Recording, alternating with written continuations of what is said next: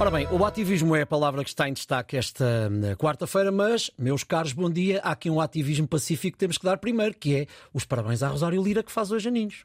Sério, Ricardo? é mesmo, é, não, tem que ser por aqui, temos que começar por aqui.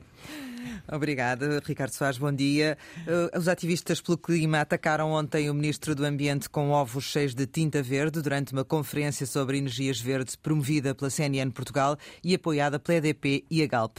O Ministro Duarte Cordeiro já veio dizer que estas formas de manifestação fazem com que haja menos pessoas a apoiar a causa. A ação foi reivindicada pelo movimento Greve Climática Estudantil, que recentemente manifestou-se à porta do Conselho de Ministros, bloqueando a entrada e que liderou greves e marchas estudantis nos últimos meses. O movimento reivindica o fim dos combustíveis fósseis até 2030 e eletricidade 100% renovável e acessível até 2025. Um pouco por toda a Europa, os protestos climáticos têm se tornado mais agressivos e a justificação dos ativistas do clima é a urgência do momento. Ainda assim, manifestações é uma coisa, agressões é outra coisa, Mafaldanjos. Bom dia.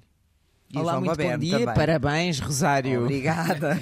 Eh, bom, sim, uma coisa é uma coisa, outra coisa é outra coisa. Eh, vamos por partes. Esta geração tem todo o direito a estar indignada com o que a nossa e a que dos nossos pais e avós fizeram ao planeta e à forma irresponsável como foram gerindo os recursos. Eu tenho muita dificuldade em classificar este tipo de atos eh, que incluem vandalismo e que incluem agressões como ativismo. Eu chamava-lhes antes tolicismo, porque eu também não acho que seja uma coisa muito grave, mas acho que é um bocadinho tola.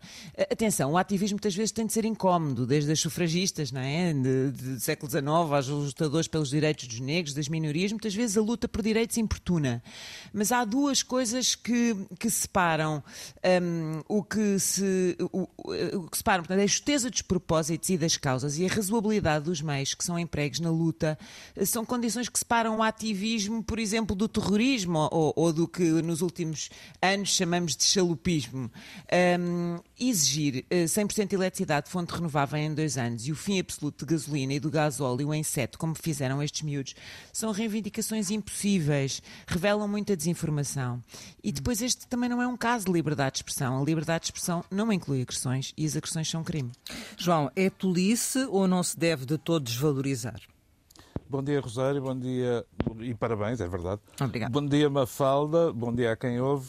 Eu diria que, que há aqui, há aqui vários, várias abordagens possíveis. Desde logo, confesso que me irrita um bocadinho este tipo de ação, porque se a luta climática está a assumir, e do meu ponto de vista, bem, um caráter geracional, esta foi uma fórmula velha que nós vimos há muitos anos, em muitas circunstâncias, e, e é sumamente desagradável.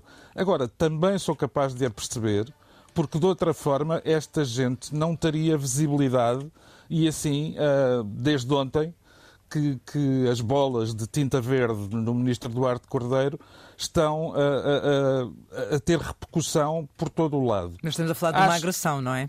É substancialmente diferente. Estamos a falar de uma agressão, mas apesar de tudo, choca-me menos, uh, e não há aqui nenhuma ironia, que o alvo móvel seja o Ministro do Ambiente, do que propriamente os, os atentados contra o património, como soubemos há pouco tempo, foram atiradas, eh, lá está, bolas de tinta a quadros de Van Gogh em Londres, ou, ou tentou boicotar-se a Maratona de Berlim, por exemplo. Tentou e durante algum tempo conseguiu.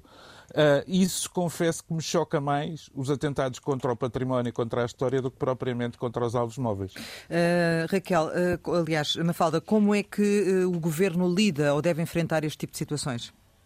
Eu acho que o ministro Duarte Cordeiro esteve bem, ele não se deixou intimidar, não se vitimizou, ele na verdade tem feito um bom trabalho na defesa do ambiente e no que é a conciliação de interesses, porque estes problemas não se resolvem em dois dias nem com estalar de dedos, não é? Eu acho que há aqui também uma, uma reflexão importante que os mídias têm que fazer, Rosário, porque sempre que, e, e, pegando nas palavras do, do João, eu discordo, eu acho que sempre que os mídias dão palco a este tipo de agressões, e aqui estamos a falar de agressões e de crimes, e metem depois os microfones à frente destes miúdos e lhes mostram a cara, uh, eles estão também a incentivar a que mais agressões e crimes destes aconteçam.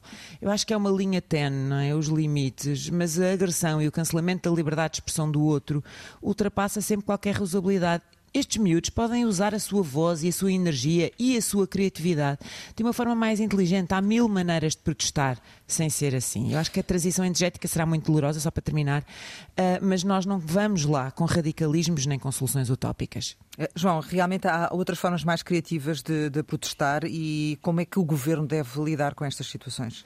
E provavelmente vão continuar, não é?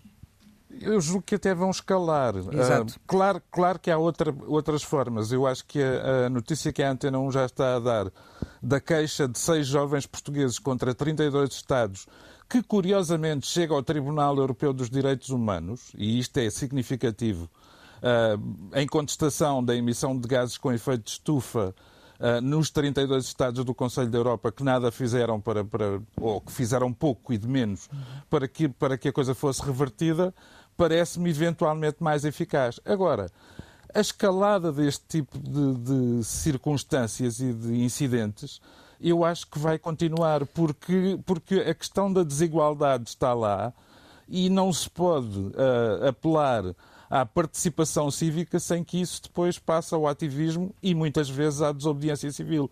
Vem desde a década de 60 do século passado. Uh, não é novo.